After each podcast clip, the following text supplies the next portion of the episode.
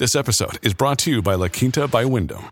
Your work can take you all over the place, like Texas. You've never been, but it's going to be great because you're staying at La Quinta by Wyndham. Their free bright side breakfast will give you energy for the day ahead. And after, you can unwind using their free high speed Wi Fi. Tonight, La Quinta. Tomorrow, you shine. Book your stay today at lq.com. Ecobici y HSBC, ahora en Álvaro Obregón y Azcapotzalco, presenta Top Expansión Internacional. ¿Qué pasó con la crisis de violencia en Ecuador? Yo soy Mike Santaolalla y sean ustedes bienvenidos a este Top Expansión. Top Expansión Ecuador vive uno de los momentos más complejos de su historia. El presidente Daniel Noboa emitió un decreto declarando a 22 bandas delictivas como organizaciones terroristas y al país en conflicto armado interno, en un día en el que un grupo armado entró a un canal de televisión. Los encapuchados armados con fusiles y explosivos irrumpieron en un estudio del canal de televisión pública TC en Guayaquil en plena transmisión. Pero, ¿qué hay detrás de este ataque? ¿Quién es Adolfo Macías alias Fito? ¿Qué sucede en las cárceles de Ecuador y por qué hay delincuentes enfrentándose al ejército en las calles? Te contamos. Capítulo 1. El contexto. Hay que decir que la violencia relacionada con el narcotráfico se ha incrementado en los últimos años en Ecuador. El 2023 cerró con más de 7.800 homicidios y 220 toneladas de droga incautadas, así como nuevos récords en la nación de 17 millones de habitantes. Desde el 2021 los choques entre presos han dejado más de 460 muertos. Además los homicidios en las calles entre el 2018 y el 2023 crecieron en casi 800%, al pasar de 6 a 46 por cada 100.000 habitantes. Daniel Noboa llegó a la presidencia en noviembre del 2023 con la promesa de responder al creciente crimen que obstaculizó a su predecesor Guillermo Lazo. Ya en el poder asumió una batalla contra la influencia de los grupos criminales que dominan no solamente las calles, sino también las cárceles.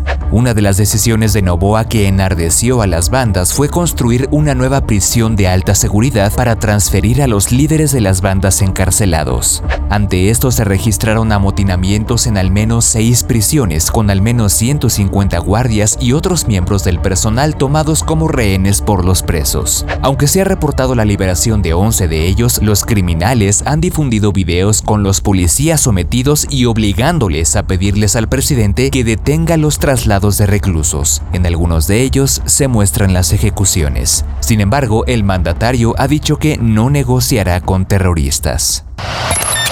Top Expansión Capítulo 2. La fuga de El Fito.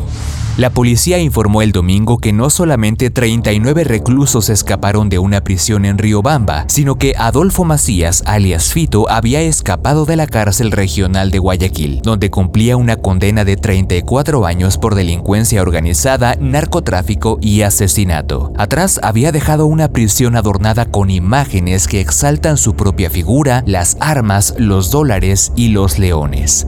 Se sabía que dentro de esta cárcel gozaba de privilegios y organizaba llamativas fiestas. La fuerza pública activó entonces un plan para dar con Fito, el jefe de los choneros, una banda narcodelictiva que surgió en la década de los años 90 en la costera provincia de Manabí, al sureste de Ecuador, un lugar estratégico para el tráfico de droga hacia Estados Unidos y Europa.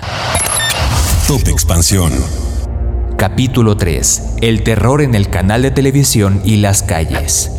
Un programa en vivo de la estación de televisión ecuatoriana TC fue interrumpido el martes por personas armadas. En la señal se observa personas con pasamontañas y en su mayoría vestidas de negro empuñando armas grandes y sometiendo al personal del canal. Todo esto mientras continuaba la transmisión. Antes de que se apagaran las luces del set, se observó a los encapuchados empuñar una granada, apuntar con armas a trabajadores, hacer detonaciones y colocar lo que parecía un taco de dinamita en la chaqueta de una persona. La intimidación en directo duró unos 30 minutos, mientras miles de personas seguían los hechos desde sus casas. Finalmente se observó el ingreso de policías, quienes confirmaron el arresto de 13 personas.